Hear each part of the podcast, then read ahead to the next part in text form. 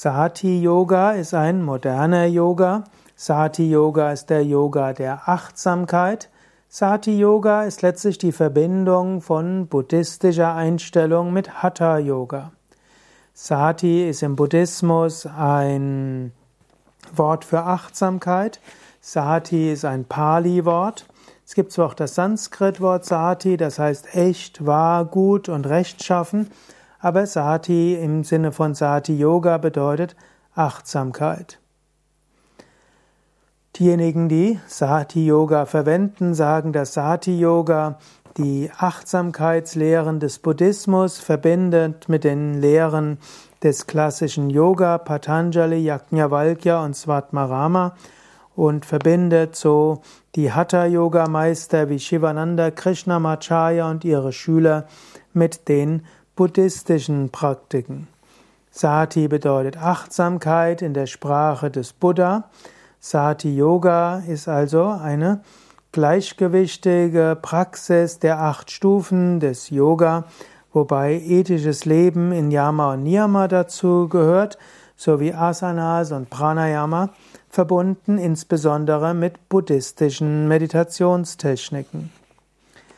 Im Sati-Yoga ist die besonders achtsame Praxis der Yoga-Übungen wichtig, also weniger die Hatha-Yoga verbinden mit Affirmationen, Visualisierungen, Mantras und so weiter, sondern im Sati-Yoga ist ganz besonders das Spüren von dem, was jetzt ist.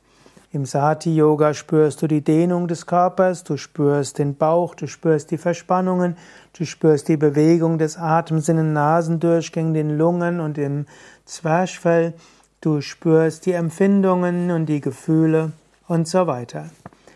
Da natürlich nicht alles nur in Achtsamkeit geht, dann manchmal muss man überlegen, wie mache ich die Übung richtig, spielt Sati als Achtsamkeit besonders die Rolle, wenn man die Bewegungen langsam macht und wenn man die Asanas etwas länger hält.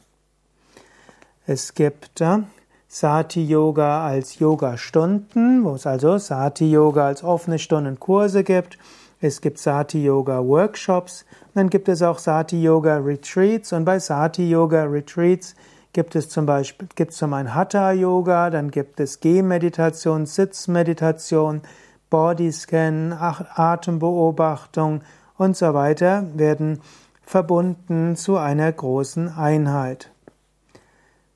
Sati Yoga verbindet also Hatha Yoga, Raja Yoga und die buddhistischen Vipassana Techniken. Manchmal werden auch noch Zen und andere Praktiken integriert.